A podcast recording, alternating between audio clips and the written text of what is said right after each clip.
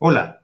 este es el episodio número 20 de la segunda temporada de Lanzallamas. Ya llevamos más de dos meses trabajando en este espacio que hemos abierto para el debate, la reflexión sobre la actualidad política y sobre todo un espacio de encuentro para poder analizar los acontecimientos nacionales e internacionales en este contexto de crisis mundial en torno a la crisis ecológica, la crisis del capitalismo, la pandemia que nos ha tocado enfrentar este año. Estamos eh, viendo en Chile en este momento una avanzada importante de los sectores racistas y fascistas en el sur, en el territorio ocupado del Gualmapu,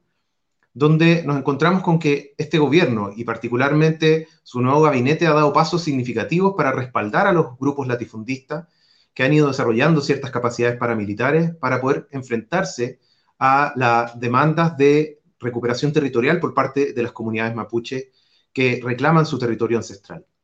Lo que hemos visto en ese contexto es que el nuevo ministro del Interior, Víctor Pérez, asociado a los sectores más duros de la derecha,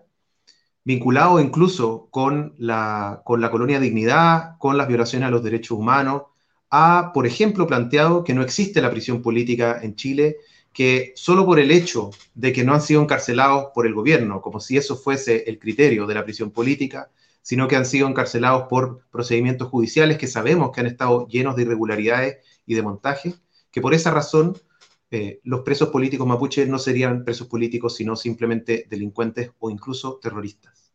En ese contexto, la construcción no solo de un discurso, sino de un aparato institucional que respalda la ofensiva racista paramilitar, se nos aparece como un anuncio de un periodo muy complejo para, el, para este momento de crisis política, de crisis social, en contexto de pandemia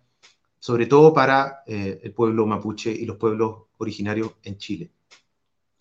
Vemos que con eso se prepara un escenario de fortalecimiento de los, los sectores duros de la derecha,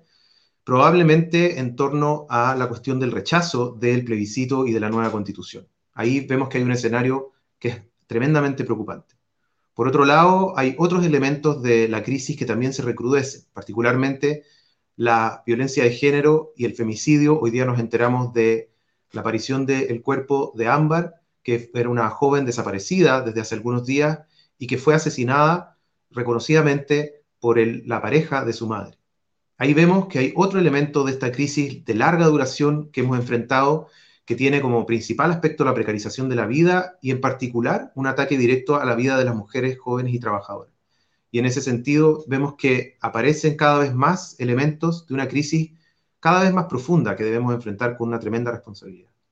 Soy Pablo Bufón y esto es Lanzallamas. Nuestro invitado de hoy es Matías Blaustein, él es doctor en biología, investigador y docente de la Universidad de Buenos Aires y miembro de Acción Socialista Libertaria y del colectivo Desde el Pie, eh, un colectivo de científicos en, eh, en Buenos Aires. Le damos la bienvenida a Matías y muchas gracias por estar en este programa de Lanzallamas. ¿Cómo estás, Pablo? Muchísimas gracias a ustedes por la invitación. Un gusto.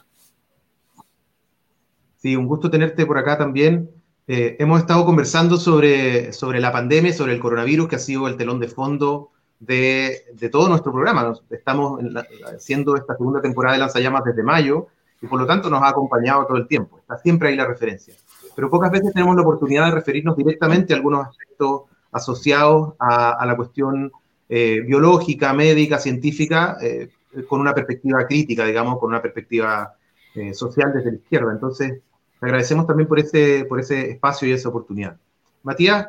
quería, quería que partiéramos quizás por lo, por lo más básico de lo que ha sido este proceso de pandemia, es que sabemos, o una de las explicaciones más o menos establecidas de su origen, es el salto de entre especies, y particularmente el salto desde algunas especies animales a humanos de este agente patógeno que es el virus del coronavirus, una, variante particular del coronavirus. Entonces,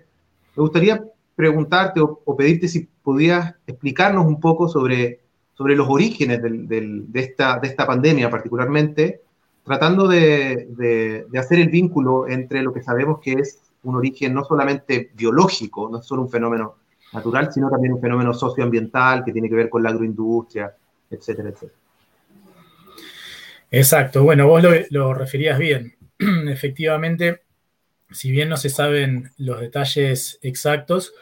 parece estar bastante claro que hay un origen, biológico natural eh, en el sentido de que no, hubo un trabajo en laboratorios para de manera artificial generar este virus, sino que efectivamente salta de, una especie animal al ser humano. Eh, hay discusión, hay, debate, todavía no está claro cuáles fueron exactamente las especies animales ni cómo ocurrió, pero se cree que puede haber tenido que ver en este eh, origen zoonótico de, la pandemia eh, un murciélago y posiblemente también otra especie que particularmente es uno de los animales más traficados del mundo, que, es el pangolín. Entonces se cree que pudo haber una recombinación entre virus del pangolín y, del murciélago, que luego diera origen a, la pandemia de coronavirus en seres humanos, que no sería una novedad, sino que es algo que, ya ocurrió históricamente con, con epidemias anteriores. Como bien vos decías, no se puede reducir solamente a lo biológico, yo hablaba de lo natural para diferenciarlo de lo artificial, de, haberlo hecho intencionalmente en un laboratorio, pero hay cuestiones que no son naturales en el sentido de que no se puede explicar esta pandemia solamente sobre la base de cuestiones biológicas, sino que es eh, necesario, digamos, para entender cómo se, origina y cómo se lleva adelante eh, esta pandemia, eh, partir de las condiciones generadas por un sistema mundo me parece que está bueno referirse de esa manera sistema mundo capitalista, patriarcal, colonial, racista, extractivista, como para entender, digamos, cómo pudo haber pasado esto. Si uno eh, se pone a, mirar cuáles son las condiciones en las cuales este virus se pudo haber transferido de las especies animales al ser humano,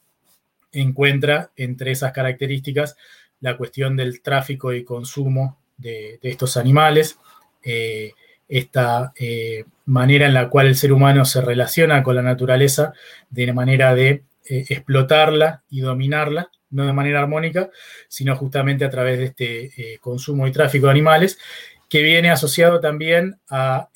las formas extractivistas que construye la tecnociencia asociada a este sistema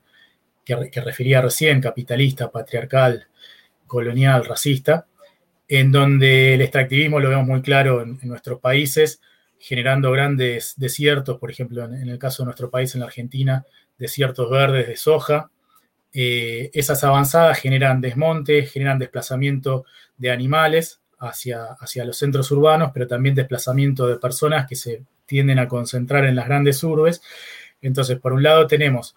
para este origen zoonótico todo lo que tiene que ver con el tráfico y, consumo de, animales, la cuestión de la aglomeración en grandes urbes. A esto eh, hay que sumarle que en estas grandes urbes muchas veces no hay acceso de buena parte de la población a lo que es el sistema de, salud. Mínimamente, ni siquiera en muchos casos hay acceso al agua, ¿no? Mucho de lo que se hablaba al principio de la pandemia tenía que ver con poder higienizarse las manos con alcohol en gel o con jabón para no poder, para no contraer el virus. Bueno, en muchos lados ni siquiera se puede acceder a alcohol en gel o, a jabón. Entonces, bueno, estos son determinantes junto con eh, la gran cantidad de eh, intercambios comerciales, turísticos en todas partes del mundo, que contribuyen a eh, globalizar esta epidemia que surge en un lugar y transformarla en una pandemia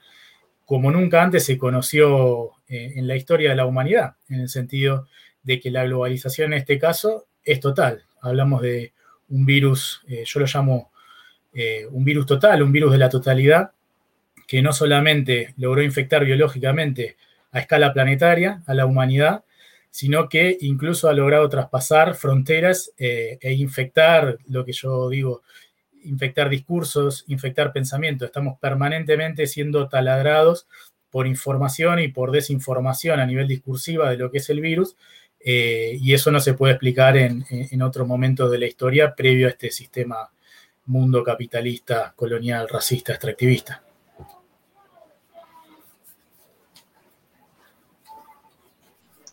Matías, y hay una, bueno, tenemos ahí una experiencia compartida quizás con, respecto al desarrollo de la, agroindustria, eh, pero, pero claramente son, sociedades muy distintas a la de China y, que, en el fondo es donde, no, solo en China, sino también en, otros lugares del sudeste asiático, ha sido de algún modo no solo la fábrica del mundo en términos de eh, tecnología barata u otras cosas, ropa, etcétera, sino que también ha sido la fuente de, nuevos virus en, en las últimas décadas. O sea, este mismo virus es una variante del virus SARS que, eh, que se vio en el año 2002-2003 en el, en el sudeste asiático en ese sentido hay un vínculo directo, ¿no? Sí, no se sabe obviamente si proviene particularmente de, ese primer coronavirus, que se llama coronavirus 1, eh, pero sí claramente pertenece a la misma familia de virus. Efectivamente, muchos han, surgido en relación con eh, ciudades fuertemente pobladas y con, con relaciones con distintas especies animales. A veces, en este caso, hablamos de un murciélago o de un pangolín pero en ocasiones anteriores se hablaba de la gripe aviar o, de los pollos, que tenía que ver justamente con este, las granjas eh, gigantescas de estos animales. Lo mismo estuvo en su momento eh, la gripe porcina. Pero bueno, esto se puede, con particularidades obviamente, pero se puede generalizar a toda una serie de, epidemias que se están dando también en nuestros países. Eh, en nuestro caso tenemos muy fuertemente instalado el tema del dengue con los mosquitos, que tampoco se puede eh, separar de lo que tiene que ver con el desmonte y con el desplazamiento de, distintos eh, animales y las fronteras, los bosques arrasados. Eh, tuvimos epidemias y plagas de, antivirus y bueno, de ébola. En cada una de esas vas a poder encontrar continuidades entre lo que tiene que ver con lo que llamamos la civilización humana que en algún punto tiene relaciones y forma parte, digamos, de los distintos e-, ecosistemas y se, relacionan obviamente de manera dialéctica y en nuestro caso obviamente de, manera muy destructiva. Vos este, dabas el ejemplo justamente de China. En nuestro caso, en, el caso de la Argentina, eh,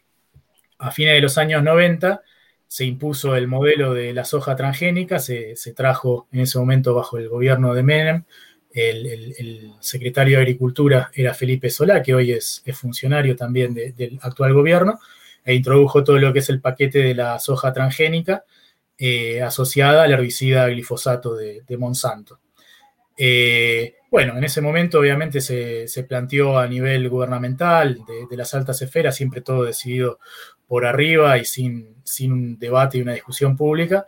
que era inocuo, que no podría traer eh, ningún problema, y efectivamente eh, ha generado cantidad de, casos de, malformaciones, de casos de cáncer, eh, bueno, lo que te decía, eh, los grandes desiertos,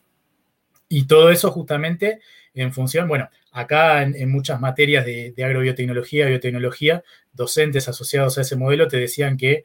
estaban trabajando en eso para resolver los problemas de hambre del mundo. Pero la realidad es que buena parte de esa soja transgénica iba a parar justamente al consumo de chanchos en China. Y fíjate cómo son las cosas que hoy en plena pandemia, a, cinco meses de empezada la cuarentena en nuestro país, se está hablando de la posibilidad de expandir eh, a, 100 millones de chanchos la, cría de, ganado porcino en nuestro país eh, para directamente eh, abastecer a China no solamente con soja, sino con los propios chanchos. Y esos chanchos, bueno, como te refería recién, están muy asociados a el trabajo con, con antibióticos y demás que, luego generan también nuevas pandemias de, o epidemias, digamos, de, gripe. Así que es parte de un círculo que claramente no, es virtuoso, sino más bien vicioso.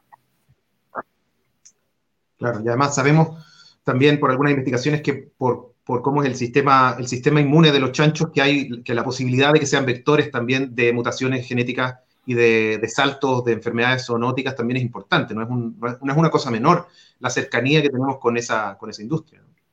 Exacto, las condiciones de, de hacinamiento, la cantidad de antibióticos que se le tienen que aplicar, la contaminación del agua, el uso de agua en zonas donde eh, justamente son zonas áridas y no hay mucho de acceso al agua, es algo que acá es moneda corriente y pasa también con la megaminería, otro de los grandes cánceres que tenemos a nivel de, extractivismo. Vos fijate que hasta hace poco, justamente por la cuestión de la gripe porcina en China, tuvieron que sacrificar eh, cientos de miles de chanchos que los, prendían fuego y los enterraban vivos, una, locura. Ya que estamos hablando de Argentina, quería, quería preguntarte también sobre cómo ha sido la respuesta a la pandemia en Argentina, porque hemos, hemos visto, los últimos años el contraste, digamos, entre Chile y Argentina ha sido particularmente importante, ¿no? La, de algún modo la, llegada de Macri también fue significativa como una, especie de espaldarazo a la derecha chilena y mutuamente, y también eh, la elección de, Alberto Fernández significó, en el contexto de la revuelta para nosotros, el año pasado, digamos, significó también un, pequeño golpe en sus relaciones internacionales al gobierno eh, superderechista de Piñera. Eh, y eso ha hecho que el contraste, incluso Fernández refiriéndose a que tenía mejores números que eh, de, la respuesta a la pandemia que en Chile. Entonces quería preguntarte dos cosas sobre, sobre lo que está pasando en Argentina. Uno, ¿cómo evalúas tú la respuesta a la pandemia? Y por otro lado, desde tu experiencia o desde tu posición, digamos, eh, ¿cuál es el rol que ha tenido la comunidad científica en, en esa respuesta? Bien, bueno, es una, una respuesta eh, con diversas contradicciones y, posibles puntos en tensión, la que voy a, tratar de desarrollar. Eh, arranco, si se quiere, por, lo bueno, por los puntos altos. Eh, efectivamente, como bien vos relatás, acá se venía de, cuatro años de, un gobierno macrista que básicamente le dio la espalda a la ciencia, pero no a la ciencia en particular, sino que en general vino a arrasar y, a desguazar con todo lo que tiene que ver con el sector público, ¿no? Hizo una enorme transferencia de, lo que es público a, manos privadas, eh, generando fuertes recortes eh, salariales y presupuestarios y también eh, generando muchos despidos en, en, el sector público y también en el sector privado. Así que en ese sentido hay una diferencia clara entre el gobierno anterior y este, que pone a la ciencia como algo destacado eh, o algo virtuoso frente al gobierno anterior que básicamente planteaba que quienes trabajábamos en el sistema científico éramos ñoquis, ¿no? Efectivamente también hay mucha tradición en el sistema científico argentino eh, de lo que es el desarrollo de, ciencia pública, tanto asociada a la universidad como lo que es el, el CONICET, y rápidamente empezó a haber una respuesta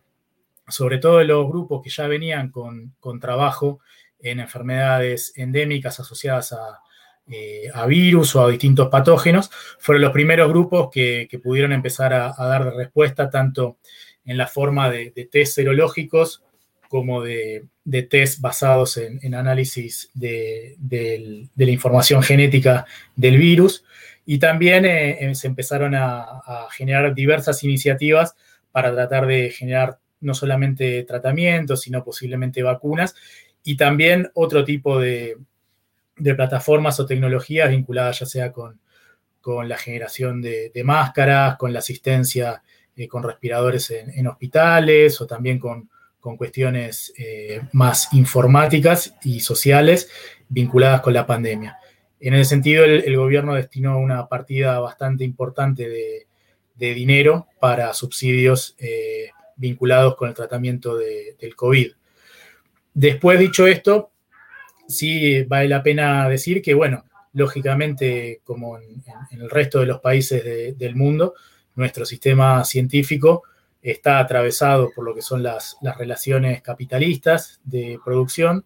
lo cual hace que no solamente en este gobierno, eh, incluyendo obviamente este gobierno, pero sobre todo en los últimos este, 20 o 30 años, se haya visto una profundización muy grande de lo que es la mercantilización de la ciencia, es decir, eh, volcar buena parte de lo que surge de manera pública, eh, realizado en, laboratorios públicos de, las universidades este, e institutos de investigación, transferirlo al sector privado, eso hay una continuidad. Eh, mucho de, la mercantilización también se ve justamente en alimentar una ciencia al servicio no de las necesidades populares, sino al servicio de generar divisa, al servicio de generar ganancia. Muchos de los procesos, de los procesos extractivistas que relatábamos recién, la megaminería, el agronegocio, el fracking, etcétera, están fuertemente impulsados eh, a nivel básico y aplicado por, la ciencia que se genera en nuestro país. Y bueno, eh, otra de las caras de, también de, de, la ciencia que se ven asociada a este modelo mercantilizado es eh, la enorme precarización que tiene el sistema científico con buena parte de su base que no, es reconocida como trabajadora, no tiene buena parte de los derechos laborales y cumplida una cierta cantidad de años, tiene grandes probabilidades de quedar en la calle, habiendo trabajado 5, 10 o 15 años para el sistema científico. Entonces, estas aristas se ven bastante fuertes y hay que sumarle a esto que eh, las capacidades institucionales de investigación, eh, sea eh, universitarias, del CONICET o lo que es el Instituto Tecnológico Argentino, distintas capacidades, no están del todo aceitadas como engranajes entre sí. Entonces está muy desarticulada la capacidad del país de transformar esa producción de ciencia básica en algo que repercuta a nivel aplicado en nuestro país, como no sea lo que refería recién, eh, transferirlo a la empresa. Entonces, una de las cuestiones que se hace eh, muy importante en este momento es retomar la necesidad, por un lado, eh, de la producción pública de medicamentos y vacunas, insisto con lo público, ¿no? Porque muchos de los desarrollos que se promocionaron en el último tiempo se promocionan como nacionales, pero bueno, lo cierto es que no son públicos, sino que ni siquiera son eminentemente estatales. Son una mezcla entre desarrollos estatales y privados, donde buena parte de, la patente y del know-how queda del, lado de la empresa privada. Este, y además, digamos, de necesitar apuntalar lo que es la producción pública de medicamentos y vacunas, eh, hay una cuestión que tiene que ver y que gira alrededor de toda esta pandemia, que es que la respuesta, digamos, a, a este tipo de catástrofes que está generando la propia tecnociencia eh, asociada al sistema capitalista no puede ser solamente tecnológica. Es decir, en este momento efectivamente necesitamos tratamientos y vacunas, tecnologías generadas por la ciencia, pero también necesitamos una ciencia que se replantee qué tipo de ciencia y qué tipo de tecnología estamos generando que viene arrasando con, nuestro planeta, ¿verdad? En el sentido de la necesidad de generar un tipo de, de investigación que trabaje sobre cuáles son eh, los antecedentes ambientales o sociales, cuáles son las características eh, que generan un contexto como el actual y que abren la puerta a este tipo de, epidemias y de pandemias, que se replantee justamente lo ambiental y lo social en su agenda y no solamente cómo aplicar fármacos para, para digamos, tratar de terminar con el problema, eh, es bastante importante, por lo menos en lo que es mi opinión.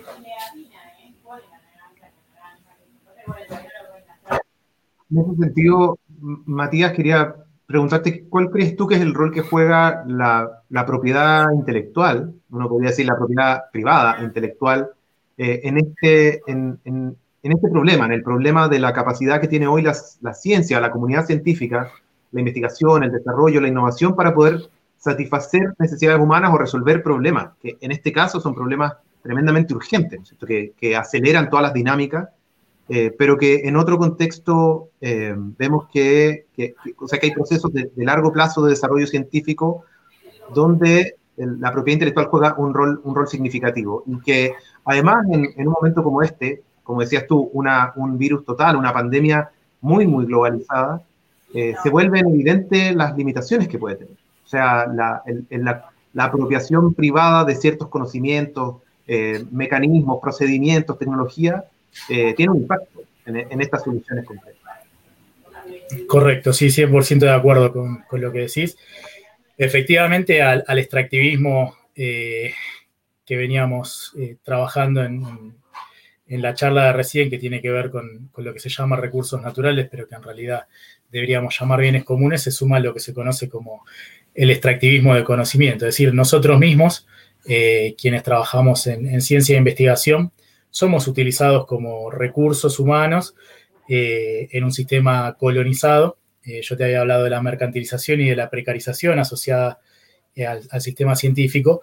pero la cuestión, digamos, de, la fuerte colonización que vive la investigación que nosotros realizamos es importante también destacarla, y esa colonización viene aparejada justamente a que los temas que se investigan, las agendas que, que se generan, no son agendas ni temas eh, desarrollados de manera autónoma o independiente eh, por nuestros pueblos, sino que en general vienen fuertemente intervenidas y, sobre todo a nivel de lo que tiene que ver con la financiación y con la posibilidad de, publicar en, grandes revistas, bueno, viene justamente digitada o, con fuertes presiones por parte de lo que son los grandes centros, las grandes instituciones a nivel mundial, ¿no? las instituciones dominantes en ciencia y tecnología. Un estudio que nosotros estamos ahora tratando de publicar justamente investiga cuál es el rol de las corporaciones privadas en la elaboración de esa agenda, que tiene bastante que ver con, la pregunta que vos hacías, y un poco lo que encontrábamos nosotros haciendo análisis de, Big Data, un poco de, data mining, es que en las 30 revistas eh, de mayor prestigio en, biomedicina y salud a nivel mundial, entre las instituciones eh, que firman como autoras eh, los trabajos de los últimos 20 años en estas revistas, no solamente aparecían las grandes instituciones que uno conoce, como el MIT o Harvard o, Oxford, sino que aparecían cinco o seis de las megacorporaciones privadas que, bueno, después me voy a referir un poco al tema de, las vacunas, pero que aparecen también justamente vinculadas a la producción de vacunas en, medio de esta pandemia. Entonces, bueno, las corporaciones privadas eh, están participando de la conformación de la agenda, de lo que se investiga en, biomedicina y salud, y mucho de lo que nosotros encontramos en esa agenda tiene que ver más con eh, lo que se conoce como el lucro de la salud que como una salud entendida como derecho. Entonces uno termina reproduciendo agendas de investigación que van a parar justamente a la posibilidad de desarrollar fármacos para tratar determinadas enfermedades, eh, muchas veces eh, de manera inaccesible para buena parte de, las poblaciones más humildes de, nuestro planeta, pero que terminan, digamos, eh, vendiéndose con mucho sobreprecio a quienes lo pueden pagar. Eso se percibe de distintas maneras, pero por ejemplo, algunas de estas corporaciones que yo refería que aparecen dentro de esta agenda eh, han recibido juicios y juntadas de miles de firmas, eh, justamente denunciando el, monopolio de la patente, en el caso de, la producción, por ejemplo, de la, vacuna contra la neumonía, contra la gripe. Eh, ese monopolio, esa patente, impide que se puedan hacer vacunas de manera pública en, otras partes del mundo. Y así funciona un poco todo. Digamos, la propia maquinaria de producción de, de revistas de, investigación científica es justamente privada. Uno tiene que pagar para poder publicar en la mayor parte de los casos, tiene que pagar para poder acceder a, las publicaciones que ya existen, pero por otro lado tiene que ser revisor eh, de pares que mandan a publicar y para eso no te pagan. Es decir, uno hace el trabajo gratuitamente para estas revistas que son empresas en sí mismas. Es decir, que los niveles, digamos, de mercantilización de la ciencia exceden lo que puede ser eh, la propia aplicación de la ciencia, sino que se ven incluso en todo lo que es el desarrollo de ciencia básica. Está completamente imbrincado.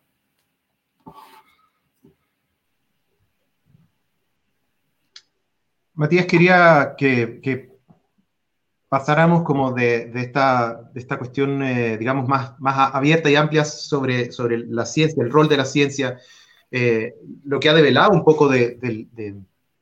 del desarrollo científico en el capitalismo, esta pandemia, a una cuestión más concreta que, ya mencionabas, que tiene que ver con las vacunas. Eh, sabemos que la, en parte la posibilidad de salir de, de, una pandemia como esta tiene que ver con la inmunidad, que la inmunidad,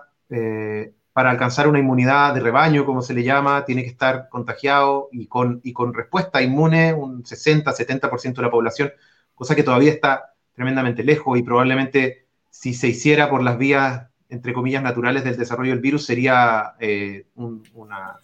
destrucción humana gigantesca. Por lo tanto, es esperable que, se busque el camino de la vacuna como una, como una salida de ese problema. Y, nos, hemos ido enterando desde casi el comienzo de las dificultades que ha significado la producción de una vacuna. Eh, quizás nunca antes a nivel mundial habíamos estado tan atentos al desarrollo de una vacuna en tiempo real. Nos íbamos enterando quizás cada ciertos años de avances, pasa con, con, eh, con el VIH, por ejemplo, o con desarrollos con respecto al cáncer, pero nunca habíamos estado en tiempo real siguiendo como se terminó la fase 1, ahora viene la fase 2, la fase 3, qué sé yo. Eh, lo que ha significado un, un, proceso como de pedagogía científica muy interesante a nivel de masa. Eh, y seguir esta, pero también esta carrera espacial epidemiológica también de algún modo, ¿no? que donde los países Entonces me gustaría que abordáramos un poco el problema de las vacunas en, varios sentidos. Primero, quería preguntarte en general, ¿cómo funcionan las vacunas? Eh, ¿Y cuáles son los tipos de vacunas que se están desarrollando con respecto para poder enfrentar este, este virus del coronavirus? Dale, cómo no. Bueno, en principio, una cosa que, comentaba con vos antes de arrancar el, programa y que me parece que es importante aclarar es que yo no soy ni, ni virólogo, ni, inmunólogo, ni epidemiólogo. Sí soy biólogo molecular y, celular y he trabajado, digamos, con, con algunas de las tecnologías que están asociadas a la producción de, de, de alguna de estas vacunas. Eh, pero bueno, lejos de mí decir que soy un experto en estas cuestiones. Dicho lo cual, sí voy a dar, digamos, las impresiones que tengo yo. Hago eh, una segunda advertencia, que es que si bien voy a plantear eh, algunos debates, algunas discusiones como para, para abrir justamente estos temas que hasta ahora se nos presentan en los medios como cosas cerradas, bueno, vamos a probar tal vacuna en tal lugar, en tal país, nos vamos a repartir y en términos, como bien decías vos, de, esta carrera espacial más allá, digamos, de, que voy a abrir algunos debates, mi planteo quiero que quede claramente diferenciado de, los planteos conspiranoicos y antivacunas, porque eh, en ese sentido soy pro vacunas. Dicho esto, ahora sí, eh, en relación con la primera pregunta que hacías vos, bueno, en términos generales, las vacunas, que pueden ser eh, contra distintos tipos de patógenos, pueden ser contra bacterias o pueden ser, por ejemplo, contra virus, como el caso de, del coronavirus, que es el, que es el causante de, la pandemia actual, eh, normalmente se basan, en el caso de los virus, en generar eh, o virus inactivados, es decir, virus que ya no tienen ninguna capacidad ni de infectar ni, de replicarse dentro del organismo, se les hace algún tipo de tratamiento que los deja de alguna manera eh, inactivados, o sea, digamos, con, una incapacidad para, para, infectar y para reproducirse, pero sí puede generar la respuesta inmune, eh, inmunológica, produciendo o anticuerpos o, distintos tipos de respuestas como para generar inmunidad. Después también se genera muchas veces lo que se conoce como virus atenuados, que todavía tienen cierta capacidad de infectar nuestras células, pero no de generar una respuesta, eh, una infección más fuerte o la capacidad de generar sobre todo la enfermedad y eso también sirve como, vacuna. Y luego lo que se utiliza mucho es la producción de pedazos, la producción, digamos, o la, obtención o la producción de pedazos del virus en este caso, por ejemplo, de eh, partes de la cápside o pedazos de proteínas del virus, etcétera, como para presentarle al sistema inmunológico nuestro sin capacidad de infectar, sin capacidad de generar ninguna enfermedad, pero sí generando la respuesta inmunológica que después nos protegería frente al virus. Y a veces también lo que se hace es generar eh, directamente pedazos de alguna toxina generada, por ejemplo, por una bacteria patógena, entonces la respuesta inmunológica no es, contra el patógeno, sino contra eh, la toxina que genera el, patógeno. Esos son los métodos tradicionales que este hasta ahora se venían empleando frente a distintos tipos de, de enfermedades producidas por virus o por bacterias, todas las cuales, como bien decís, llevaron mucho tiempo, no, no, fueron discutidas a tiempo, en tiempo real, este, y, llevaron muchos años para poder testearse y producirse. Y ahora, además de la producción de este tipo de vacunas, que yo te refería recién, o sea, en, muchas partes del mundo se están generando eh, producciones de este estilo de las que refería recién, que son más tradicionales, pero también se están produciendo nuevas tecnologías de vacunas que hasta ahora no han sido, o sea, han, eh, han sido desarrolladas, han sido testeadas en las primeras fases, eh, esto es eh, en animales, o sea, primero a nivel preclínico y luego en animales o en grupos de personas reducidos, pero lo que tiene que ver con la producción de vacunas basadas en ARN o en ADN o en virus recombinantes, que son los tres tipos de tecnologías nuevas que, que se están testeando ahora, han llegado a cierto nivel de, testeo, que es el que decía yo recién, pero nunca se han empleado todavía a nivel masivo. Eh, estamos hablando de que estas vacunas se están pensando en aplicar en cientos o en miles de millones de, personas, ¿no? Entonces, estas nuevas tecnologías eh, que acabo de referir recién, si bien tienen toda una serie de cuestiones que las hacen promisorias, eh, porque la estrategia, digamos, de generación es interesante y porque además serían mucho más fáciles de producir y mucho más versátiles, en el sentido de que algunas de estas estrategias de funcionar también serían mucho más fáciles eh, de hacer, eh, eh, digamos, frente a la aparición de un nuevo tipo de virus, si esta tecnología funciona, generar una nueva vacuna frente a otro virus es algo mucho más sencillo si efectivamente este tipo de tecnologías funcionan. El tema es que todavía no sabemos ni si funcionan frente al coronavirus, si funcionan en el sentido de que efectivamente generen inmunidad frente al virus, ni tampoco sabemos si generan efectos colaterales o secundarios eh, a largo plazo, que es una de las cosas que yo no veo que esté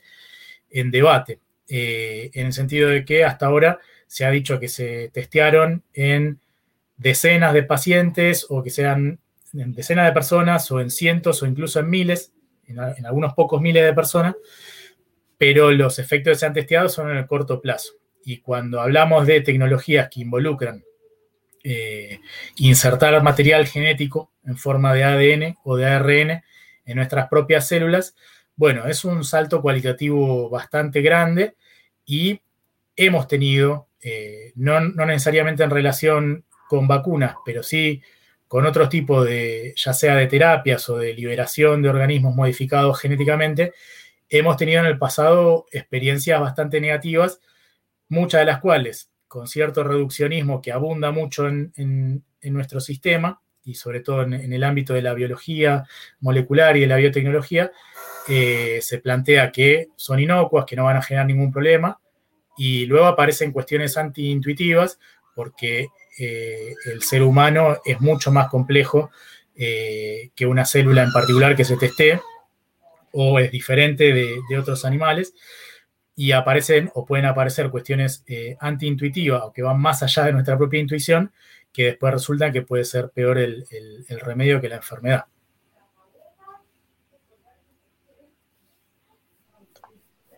Y, lo otro que, me gustaría que pudiera plantear eh, Matías es eh, ¿cómo, está la, situación hoy, porque esto de ir siguiendo la, de ir siguiendo la, producción de la vacuna, el desarrollo de la vacuna,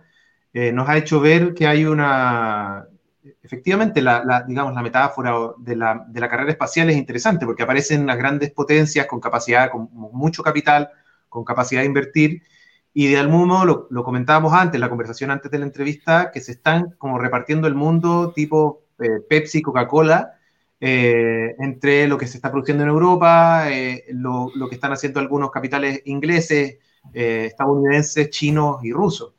y que es muy interesante porque, porque evidencia, esa, evidencia la competencia que se genera en torno a la, vacuna. Y también conversábamos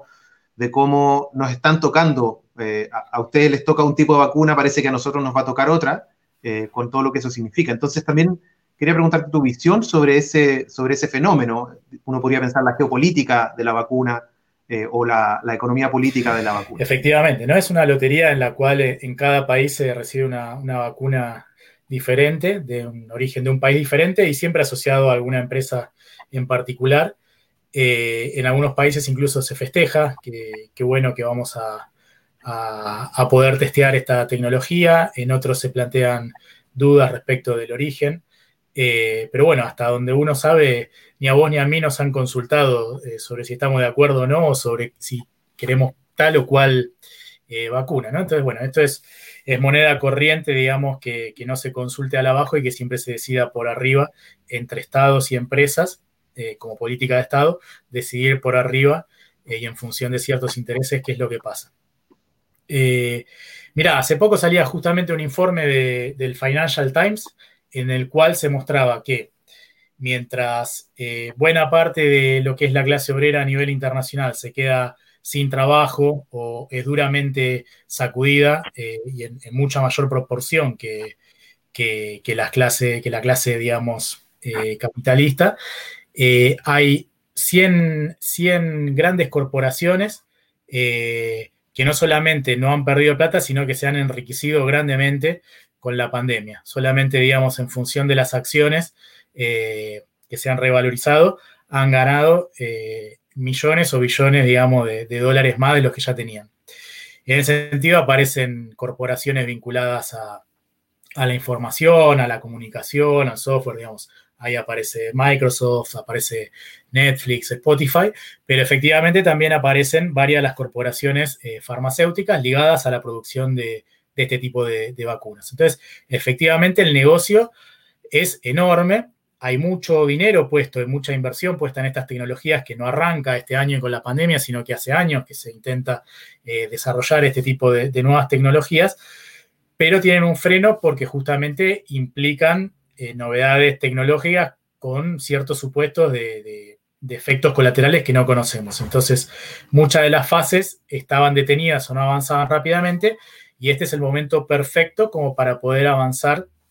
rápidamente por la necesidad a nivel mundial de, una vacuna. Eh, varias de estas empresas dicen, de estas empresas dicen, bueno, este es el, momento. Eh, y ahí aparece, por un lado, la cuestión geopolítica que decías vos, en donde antes por ahí estaba Estados Unidos y la Unión Soviética, ahora además de Estados Unidos, Rusia o bueno, países clásicos como Gran Bretaña o Alemania, se suma China como uno de los eh, principales eh, actores en, esta carrera. Eh, y obviamente las empresas asociadas a cada uno de estos países, muchas de las cuales, como por ejemplo el caso de Pfizer de Estados Unidos, ya ha dejado bien en claro que no, no va a dar la vacuna esta al costo, sino que que va a lucrar también con, esta vacuna, como era de, esperar.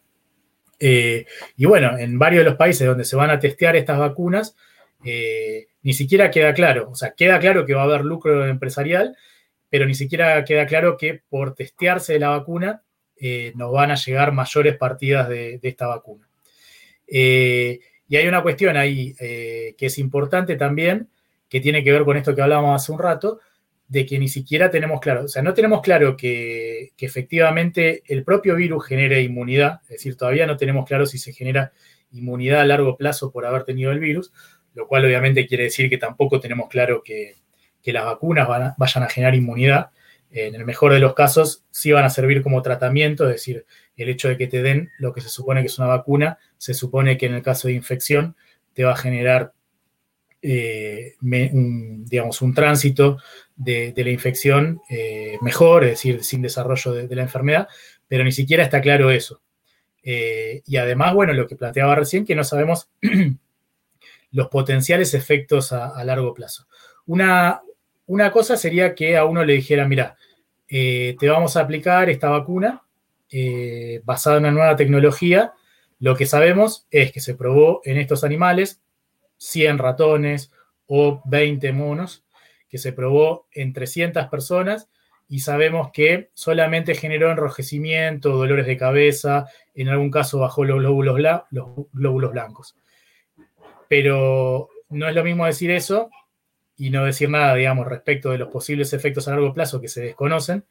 que decir lo que se dice, que la vacuna resultó inocua y que no genera ningún tipo de, de efecto secundario. La realidad es que eso no se sabe, se desconoce. Entonces una cosa sería empezar a probar en grupos reducidos y particularmente seleccionar en qué grupos y sobre todo con consentimiento informado de por qué y para qué se dan esa vacuna. Y otra cosa es escalar la producción y decir, vamos a vacunar a cientos de millones o a miles de millones en todo el mundo. Pensemos que así de grave como es la, la pandemia, la realidad es que en este momento el número de, muertes eh, a nivel mundial eh, ha superado los 700 las 700.000 personas, pero en el mundo hay más de 7.000 millones. Entonces, eh, aplicar esta vacuna a, miles de millones, siendo que la gran mayoría o no se va a infectar, o se va a infectar y va a ser asintomática, o se va a infectar y va a tener solamente los síntomas de una gripe y solamente un, grupo reducido va a desarrollar síntomas graves, eh, es riesgoso, digamos, aplicar una vacuna que no se sabe qué efecto eh, pueda llegar a tener a largo plazo, pero que incluso a corto plazo, que vos lo hayas testeado en, mil personas, no te asegura que en una de cada diez mil no tengas un efecto autoinmune, eh, que cuando vos pensás en uno cada diez mil, pero aplicado a miles de millones, estás hablando de muchas personas que podrían llegar a tener un problema. Entonces estamos hablando también de un experimento masivo a escala planetaria, impulsado y fuertemente fogoneado por, por las grandes corporaciones y por las potencias, eh, en donde una cosa es la necesidad de generar este, tratamientos y vacunas para quienes más riesgo tengan, y otra cosa es aplicar un experimento masivo eh, sin saber efectivamente cuáles son los efectos secundarios, sabiendo que hay lucro eh, por detrás, este, e incluso agregándole que muchos de los sectores que se, o sea, en varios de los países los sectores que se están testeando es en, en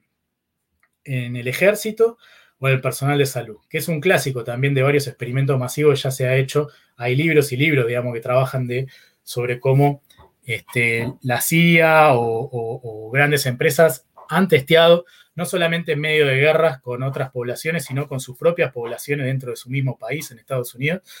Este, así que en ese sentido, digamos, es, es importante tener esto en mente a la hora de, ver a quién aplicarle, digamos, la, vacuna, porque una cosa, vuelvo a insistir con lo mismo, es que al personal de salud se le diga, mira, esta vacuna eh, se ha probado en tales personas, sabemos que tiene tales riesgos, pero desconocemos otros, si querés te la aplicás, si no querés no. Y otra cosa es en el medio de un momento en el cual la explotación y precarización laboral que ya existía en el contexto del capitalismo se ha llevado a niveles mucho mayores por culpa de la pandemia, eh, las presiones que está recibiendo el personal de salud o lo que se conoce o se denomina como,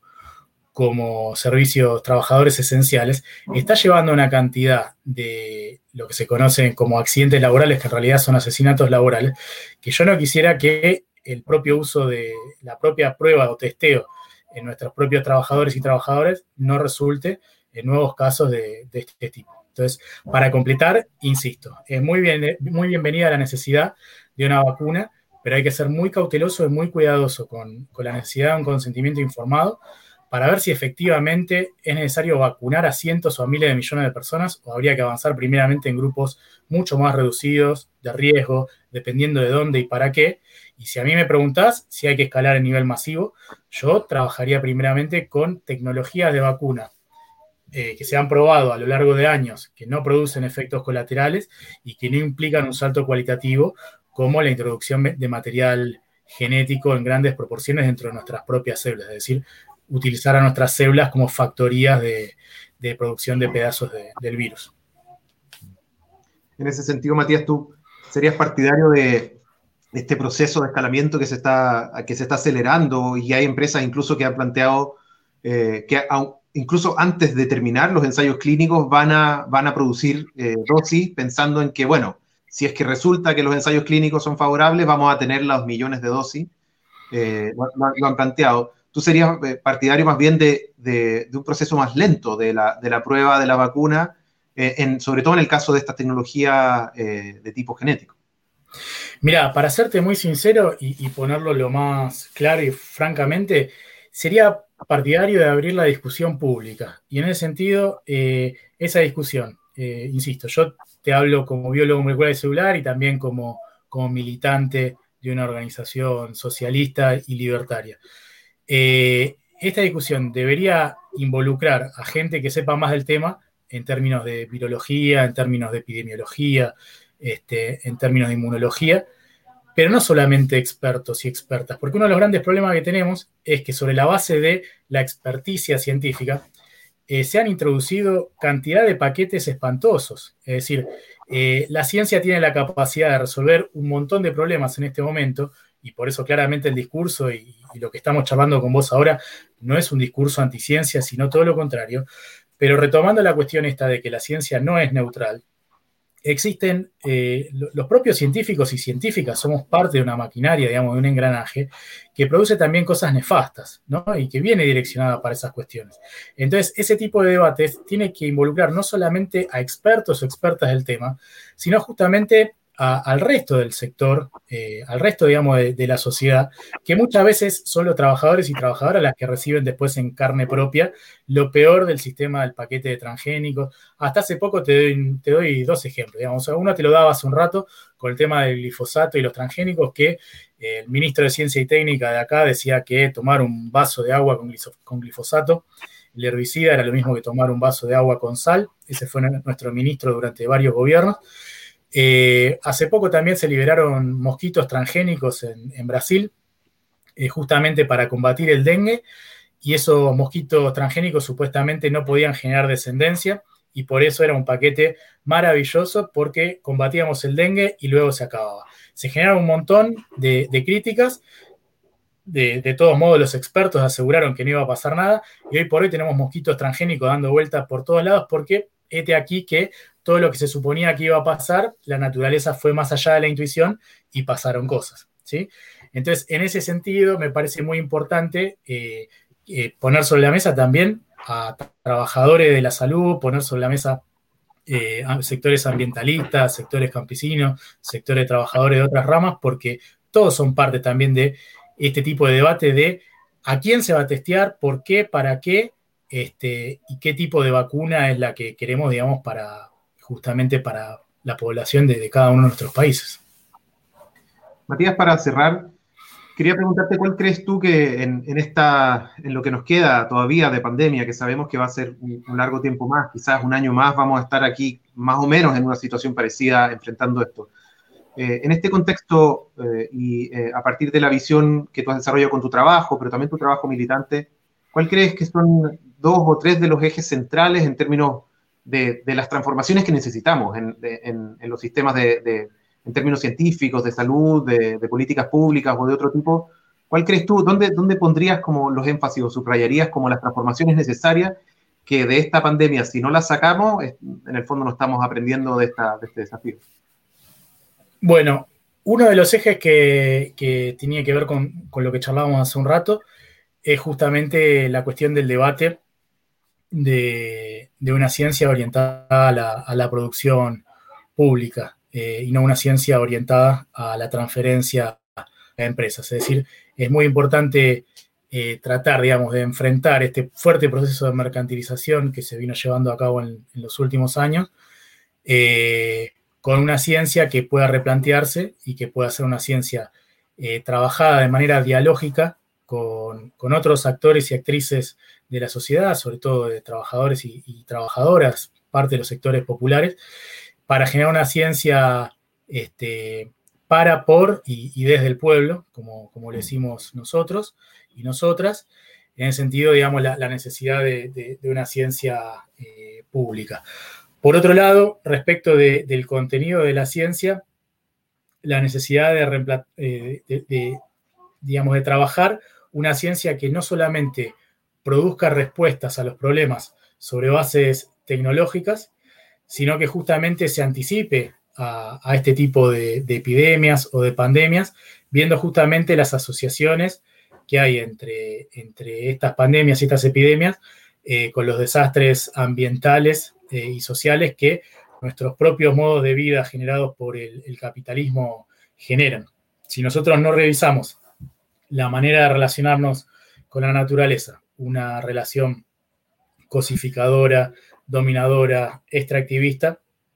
eh, lo más probable es que no solamente no resolvamos el problema de esta pandemia, sino que tengamos nuevas epidemias y, pandemias. Entonces, la necesidad del trabajo con una ciencia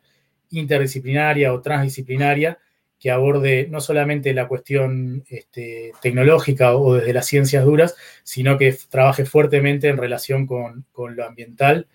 y, con lo social. Me parece que esos son dos ejes fundamentales y, bueno, un poco también esto que, que hablaba hace un rato, digamos, de, sacar la ciencia de, ese supuesto pedestal inmaculado, plantear la, no neutralidad de la misma, los intereses que hay en juego por, detrás de la ciencia, y que la única manera, digamos, de poder generar, eh, hay un, autor eh, argentino que trabajó mucho en este tema, que, que es Oscar Barsaski, que hablaba de la necesidad de generar una ciencia revolucionaria y revolucionada a la vez. Entonces la necesidad de, trabajar eh, con distintos actores y actrices eh, en poder generar una ciencia nueva. O sea, esta ciencia, así como está, es una ciencia colonizada y que sirve a ciertos intereses. No, no hay posibilidad, digamos, de pensar una ciencia diferente como la que yo te decía, eh, o la que yo, digamos, sugería hace un rato, que no sea trabajando desde distintos planos y aristas para transformar eh, un modo de producción que en este momento favorece a unos pocos eh, sobre la base de generarle grandes perjuicios a, las grandes mayorías. Matías, quiero agradecerte por, tu tiempo en esta conversación que ha sido tan eh, enriquecedora del, debate sobre el coronavirus, porque sabemos que opiniones de, expertos hay por montones, pero la mayoría eh, tienden a ser más bien acríticas con lo que está ocurriendo, eh, pese a que, por suerte, al menos en Chile hemos tenido eh, sectores del colegio médico, de, la comunidad científica, que, han sido voces opositoras en un contexto muy difícil. Pero quería agradecerte por eso, también porque, eh, como tú decías, este es un debate que tiene que salir al espacio público, que no puede ser entre cuatro paredes y sobre todo porque hay que mostrar que el pueblo tiene algo que decir, tenemos algo que decir en, esta, en las definiciones políticas que tienen que ver con cuestiones como una epidemia. Correcto, coincido 100%. Bueno, aprovecho para agradecerles eh, nuevamente por la entrevista. La verdad, eh, la pasé muy bien y fue, fue muy interesante todo el diálogo. Ojalá que se repita. Vamos a tratar también de, hacerles difusión del programa y de, replicarlo en las redes. Y bueno, efectivamente lo que vos decís, o sea, muchas veces uno eh, trata de, abrir el debate y la discusión, de plantear algunas críticas y enseguida salen los argumentos de que el planteo de uno es anticiencia, antivacunas y demás. Pero bueno, se trata de, enfrentar justamente, por un lado, eh, estas cuestiones conspiranoicas que aparecen por un, por un lado, que tienen cierto arraigo justamente por los grandes intereses y el lucro que aparece del otro lado, pero por otro lado es, importante también este, dimensionar eh, las cuestiones de poder y lucro este, asociado a la salud eh, y bueno, enfrentar esos dos grandes enemigos que hoy tiene el pueblo, que son este, las grandes empresas y también el, discurso anti-ciencia, sobre todo cuando uno trata de construir una ciencia alternativa y popular. Totalmente de acuerdo. Muchas gracias, Matías. Yo creo que vamos a estar conversando más adelante también, a ver si, si no, hacemos alguna actualización de la situación mundial desde tu perspectiva. Dale, cómo no, será un gran gusto. Un abrazo, chao. Abrazote. Ese era Matías Blaustein, doctor en biología, investigador y docente de la Universidad de Buenos Aires y militante de Acción Socialista y Libertaria en Argentina. Eh, estuvimos conversando sobre ciencia, coronavirus y capitalismo. Les invito a que si les gustó este programa, lo compartan, eh, lo conversen con sus amigos, amigas, con su familia, con sus compañeros, compañeras, y que compartan el video también en las redes sociales. Eh, recuerden seguirnos en el YouTube de Solidaridad, en el Facebook de Lanzallamas y de Periódico Solidaridad también. Vamos a estar eh, la próxima semana, el día martes, retomamos nuestro especial de izquierda. Vamos a estar con Iván Carrasco del Partido Igualdad, conversando sobre sus lecturas de la crisis, sobre sus apuestas para el proceso constituyente y mucho más. Nos vemos la próxima semana, el martes a las nueve y media. Chao.